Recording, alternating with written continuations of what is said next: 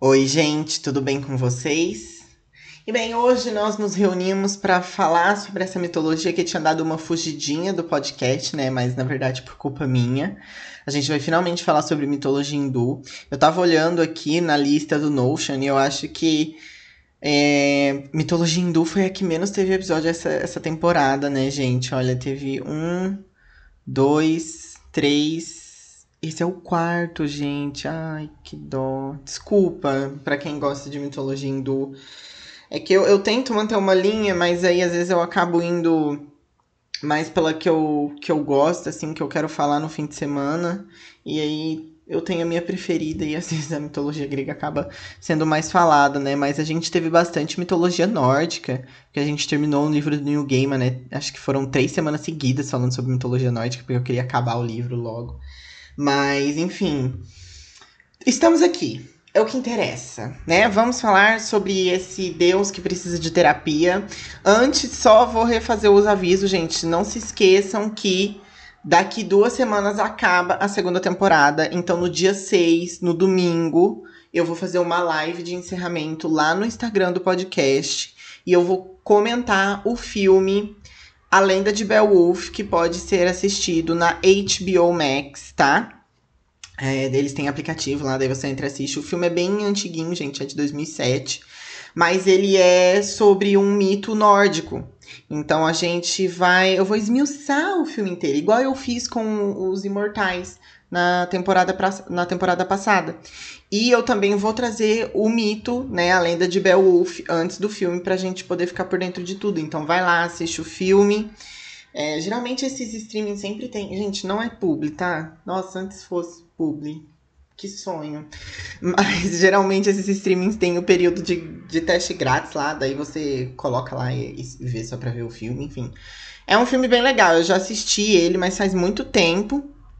E aí eu decidi trazer aí essa mitologia nórdica, porque eu acho que no fim essa temporada, por mais que eu quisesse que ela fosse marcada pela mitologia egípcia, que foi a nova que entrou no podcast, eu acho que ela acabou sendo marcada pela mitologia nórdica, né? Porque meio que acabou, assim, digamos. Acabamos o livro do New Gaiman só, né, gente? Ainda tem muita mitologia nórdica para falar. Mas, enfim, dados os avisos, segue lá no Instagram, arroba tudo de mitologia pra você ficar por dentro. Eu sou o João e hoje eu trago para vocês Rama, o deus hindu que precisa de terapia.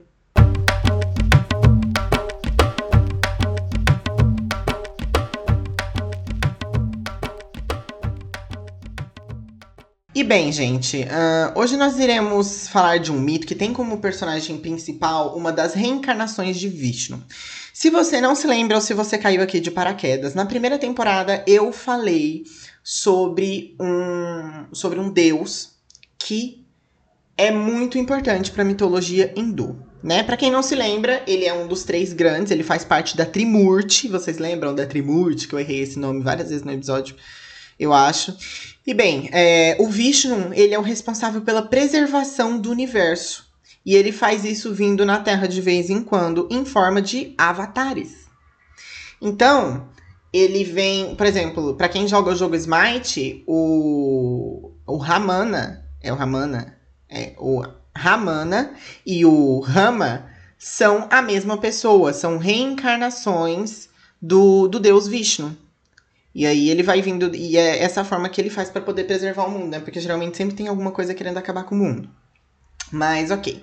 Pois muito que bem. É, em algum momento ele veio na Terra como Rama, e aí em Ayodhya, na Índia, eu não sei se eu falei esse nome certo, provavelmente não. Uh, que é uma cidade de verdade, tá, gente? Na Índia, e é bem bonita. Parece que tem um templo, assim, é, perto do, do rio. Eu não sei se aquele rio é o Gange, gente. Eu realmente não sei. Mas é bem bonita. Pelo menos as, as imagens ali que a gente joga no Google, né? Tá. E o Rama, ele é o sétimo avatar. E esse avatar, ele é o primogênito e herdeiro de um rei indiano só que o Rama tinha uma madrasta muito brava. Gente, é interessante a gente entender que a cada vez que o Rama vem como uma reencarnação, ele é uma pessoa completamente nova. Ele tem consciência de que ele é o Rama? Eu não sei dizer. Eu acho que sim. Porque no final. Que ele é o Vishnu, né? Porque no final vai acontecer uma coisa que daí a gente fica se perguntando, tipo, ah, será que ele sabia o tempo todo? Então meio que fica em branco essa parte, mas sempre que ele, re... que ele reencarna, que ele vem para a Terra preservar, é como se ele tivesse uma vida nova. Tá? Mas então, aí ele era um herdeiro ao trono, né? Porque ele era filho do rei, primogênito. Só que ele tinha uma madrasta muito brava. E isso traz um pouquinho de semelhança com o Hércules, gente, que inclusive eu preciso terminar os episódios sobre ele.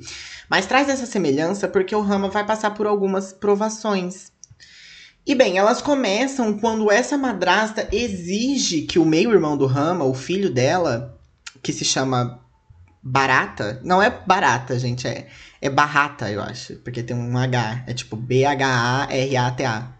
Enfim, é, ela exige que esse filho dela seja o rei. E aí a gente sabe que isso não é correto, porque é o primeiro filho ou filha que precisa se tornar rei. Né? Então, no caso, seria o Rama mesmo.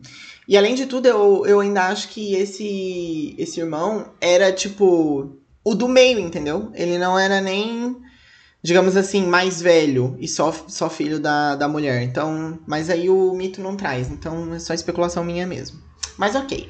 Aí a gente fica pensando, nossa, que ridículo, né? Você é, tá querendo furar a linhagem do trono aí. Só que, gente, o pai do Rama simplesmente fala: Ok, bebê. Agora, Rama, você vai para lá, meu primogênito, e o Barata vai ser o novo rei. E é isso. Um beijo. E o Kenneth. Davis vai dizer que o Rama aceitou o seu Dharma. E eu já tinha ouvido essa palavra antes, e eu acho que foi em Caminho das Índias, né? Porque eu já falei para vocês que foi o meu primeiro contato com, com mitologia hindu. E Dharma, gente, eu fui dar uma pesquisada. No budismo, de acordo com o site significados.com, é uma espécie de guia para as pessoas alcançarem a verdade e a compreensão da vida. Às vezes também é chamado de lei natural ou cósmica. Daí eu fui olhar em outro site só pra, só me certificar, né? E aí o negócio já ficou mais sério. Olha só, eu vou parafrasear. O Dharma pode ser entendido como a lei cósmica que governa a natureza e a vida. Se o indivíduo vive no presente e em harmonia com a lei natural, sem apego aos frutos de suas ações, ele pode gradualmente se libertar do samsara, Olha o nome, chique. O ciclo de nascimentos e mortes. A palavra Dharma também indica os ensinamentos destinados a alcançar a libertação, enquanto Sangha significa todos os praticantes que têm o objetivo de aprender e praticar o Dharma. Então, gente, aqui a gente entrou num, em muita coisa, mas basicamente, pelo que eu entendi, existe. É quase como se fosse é o nirvana do budismo, sabe? É tipo, o Dharma é um, um, um caminho que você precisa seguir para que você consiga se libertar desse ciclo, é, digamos assim, vicioso, sabe? Isso é só eu tentando concluir alguma coisa disso que eu acabei de ler, tá, gente? Mas enfim. Então, por, é, por mais que, que, que, sejam meio diferentes os significados, ou que eles se completam, nós podemos concluir, seguindo isso e o que o Kenneth C. Davis diz pra gente no livro, que Dharma é o destino, né, gente? Então, o, o, o Rama aceita o destino dele, porque ele vai aprender com esse destino, entendeu? Mas a gente vai ver que não, que na verdade ele não precisava do Dharma, ele precisava de uma psicóloga. Tá. Uh, quando ele aceita o Dharma dele, ele é forçado a se exilar e ele vai viver em uma floresta por 14 anos. Gente, começa aqui, ó, vai prestando atenção. Junto com a Cita, que é esposa dele. Gente, o mito é assim, tá? Cita é esposa dele, infelizmente. E o Dharma dela, coitada, era permanecer ao lado dele. E ele também leva um outro irmão dele que chama Lax. Lakshmana, tá? Esse é o nome do irmão dele. Só que aí, gente, depois desse tempo, o irmão lá que ficou com o trono, o, o Barata, ele tem o bom senso e a noção, né, de reconhecer que na verdade o trono não é dele e que o trono é do irmão dele, o Rama. E por isso o Barata, ele decide. Gente, o nome dele não é Barata, eu tenho certeza, eu tô aqui falando Barata ele decide governar somente até o Rama voltar. E ele não governa, tipo, na capital, ele fica governando de um vilarejo, assim, entendeu? Ele fica fazendo uma linhagem lá, tipo, ah, tô governando, mas não tô. Pois muito que bem, durante essa estadia passageira de fucking 14 anos na floresta, a Cita, que tem o Dharma de ficar com o marido dela, ficar perto desse, desse homem doido que decide morar numa floresta, ela é raptada pelo rei dos demônios, o Ravana. Gente, ela não dá sorte, tá? Vai ficar pior. O Rama, então, ele entra em guerra contra o Ravana e os seus seguidores, que, por mais que o livro não diga, eu creio que seja os Haks. Meu, eu preciso, assim, ó, eu preciso aprender esses termos antes de gravar o episódio. É o Haks. Rakshasa. É o Rakshasa. Não, não é o Rakshasa. São os Rakshasa. Os Rakshasa são espíritos malignos no hinduísmo. E eles têm uma forma corpórea humanoide, mas a cabeça é toda diferente. Entendeu? Então eu acho que os seguidores do Ravana são esses Rakshasa. Seria correto a gente chamar os Rakshasas de, de demônios? Acho que não. Porque a descrição diz que eles são justamente espíritos malignos. Daí, não sei, né? Aí eu já não tenho PHD nessa área. Então a gente vai fingir que são coisas diferentes. Pois bem, Ravana então rapta a coitada, tem aí os Rakshasa que ajuda ele, e o Rama tá sozinho. Só que aí ele recebe ajuda de um exército de macacos, liderados pelo general macaco Hanuman. E sim, gente, são macacos, o, bicho, não é tipo pessoas humanoides com sua cabeça de macaco, porque no, no, na mitologia hindu a gente tem essa, os deuses com, com cabeça de animais, né? Mas a única, a única dessas criaturas que possuem o corpo humanoide com cabeça de animal é o deus, o, o general. Mas ele também é deus, então mas enfim, vamos lá. Então, aí esse Hanuman, ele não é um simples general. Ele é um deus macaco. E não confundam ele com o Sun Kong. O Sun Kong é de outra mitologia. Ele é um deus extremamente popular. Ele existe no Smite, ele existe no LoL. Ele existe... Ele tá em todo lugar, gente. Esse deus aqui é tudo. Mas não é o mesmo, gente. Nós estamos aqui em mitologias diferentes, ok? Então, Sun Kong uma coisa, Hanuman outra coisa. Estamos falando do Hanuman. Tá, e aí, como eu falei para vocês, é, ele é o único que possui um corpo humanoide com a cabeça de macaco, só que a cabeça de macaco dele, gente, não é. É tipo, pelas imagens, ela não parece. É... Eu vou colocar uma imagem lá no, lá no Instagram, tá? Ela não parece, tipo, que é literal. Por exemplo, se a gente pegar o, o menino. O nome do menino, filho da Parvati. o. Não é Shiva. Gente, me escapulei o nome. É isso que dá fugir do roteiro, tá vendo? É o. Deus da Sorte. Deus da Sorte. Não vou lembrar o nome dele, mas enfim, ele tem a cabeça de elefante e é literalmente uma cabeça de elefante, né? Porque o Shiva pegou uma cabeça de elefante e grudou na cabeça e grudou no, no torso do filho. Gente, não vou lembrar o nome. Mas, enfim, aí não é esse o caso, entendeu? Pelo que parece, o Hanuman, ele tem, tipo, a, as feições humanas, mas aí, tipo, tem outras partes do, do, do, da cabeça. Eu não sei, gente. Vocês tirem as próprias conclusões de vocês. Mas o que eu percebi é que é realmente uma, uma mesclação, tipo, de humano com macaco mesmo. Né? Tipo, não é só. Enfim, sei lá, o que, que vocês acham? Mas tá, é, aí o Kenneth Davis ele conta que o Hanuman é capaz de se metamorfosear, que é a habilidade de se transformar em outras criaturas, e ele é uma das divindades mais adoradas na Índia. Ele é um curandeiro habilidoso, dotado de poderes sobrenaturais, a ponto de conhecer a qualidade de todas as ervas, minha gente. Então ele tem o conhecimento. Tá?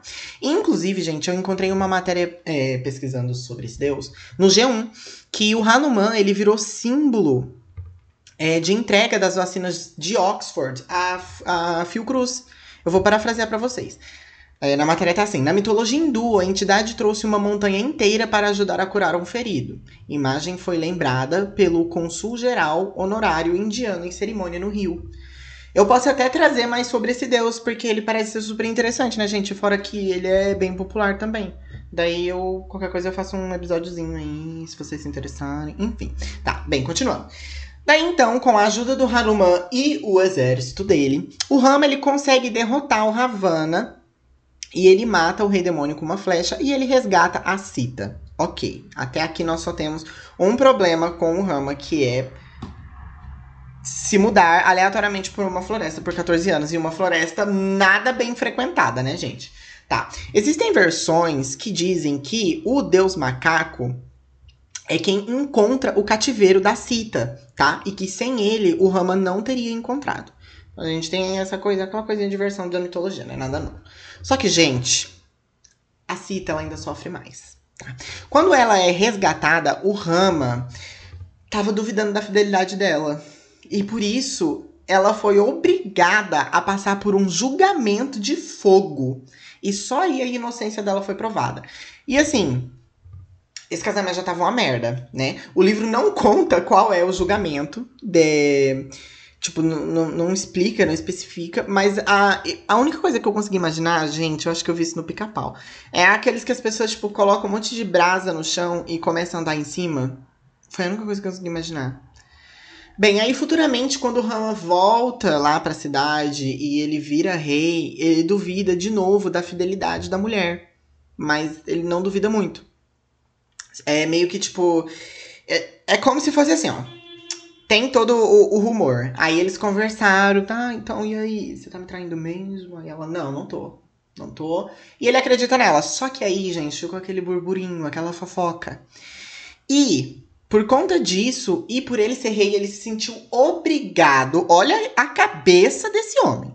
Por conta do burburinho e por conta dele ser rei, tipo, é, ele se sentiu obrigado a banir ela do reino. E, além de tudo, ela tava grávida. Então, assim, gente. E aí, ela, depois de toda essa palhaçada, de tudo que ela passou, ela se cansa. Quem não se cansaria? E ela pega e fala: Olha, mãe terra, me leva, gata, eu não aguento mais. E a mãe terra simplesmente abre, abre um buraco no meio da terra e ela some para sempre. É isso. É... E bem, aí depois é, o Rama ele divide o reino dele entre os dois irmãos, né? Aquele que foi morar com ele lá na floresta, esse homem também não, né? Uh, foi morar com ele e o outro que é o da madrasta lá, que, que teve o bom senso de devolver o reino para ele. Então ele, é, ele divide o reino entre esses dois, ele entra num rio depois e renuncia a sua vida e volta à sua forma original de Vishnu. É por isso que eu falei que daí, tipo, talvez o Vishnu de fato saiba que ele é Vishnu. Mas aí, ao mesmo tempo, então quem precisa de terapia é o Vishnu e não o Rama. Mas enfim, gente, eu achei completamente fora da casinha todas as decisões dele. Primeiro, você foi exilado. Você foi exilado pra floresta? para uma floresta frequentada por demônios? Pelo rei demônio ainda por cima? Não, querido, vai para uma cidade, um vilarejo, uma coisa, sabe? Aí depois, você, a sua esposa é raptada, você duvida da fidelidade dela. Imagina o trauma que ela já não tava. Aí depois tem mais um burburinho de, de, de fidelidade. E aí ele decide expulsar ela por causa do burburinho do povo, porque ele era rei. Ah, para, né? Para. Para, a gente não nasceu ontem. Enfim, gente, é isso sobre, é, sobre essa história, esse caos.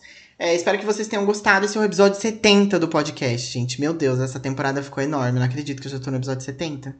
Eu já tô aqui há 70 episódios falando com vocês. Não sei como vocês aguentam. Mas enfim, uh, não se esqueça de seguir o podcast no Instagram, arroba tudo de mitologia, tá? É, eu volto essa semana agora com mais dois episódios, como eu falei para vocês, um mito e um filminho, uma coisa. Agora que eu terminei a trilogia do, de Thor, eu preciso decidir o que eu vou assistir. Tinham me indicado um filme no, no Prime Video, do Ragnarok, mas eu não sei se eu vou assistir, porque já estamos falando muito de mitologia nórdica, né? Porque o final da temporada vai ser mitologia nórdica também. E acabamos de falar de Thor. Então vamos ver, vamos ver, gente. Vamos ver o que eu vou, vou abrir aqui. O que eu abrir eu gostar, eu vou falar. Tá bom? Tchau pra vocês, até a próxima.